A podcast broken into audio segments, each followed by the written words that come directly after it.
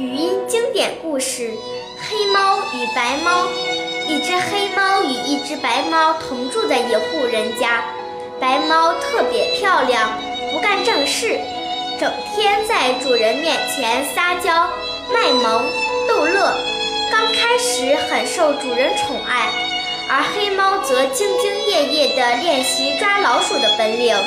有一天，主人一件心爱的衣服被老鼠咬破了，主人很生气，命令两只猫去抓老鼠。结果白猫怎么抓也抓不住老鼠，累得气喘吁吁的，主人很不满意。而黑猫则一下子抓住了老鼠，主人很满意，对黑猫刮目相看。主人觉得两只猫养起来太费粮食。留一只就够了，决定留下黑猫，毫毫不犹豫地赶走了白猫。从此，白猫就成了无家可归的流浪猫。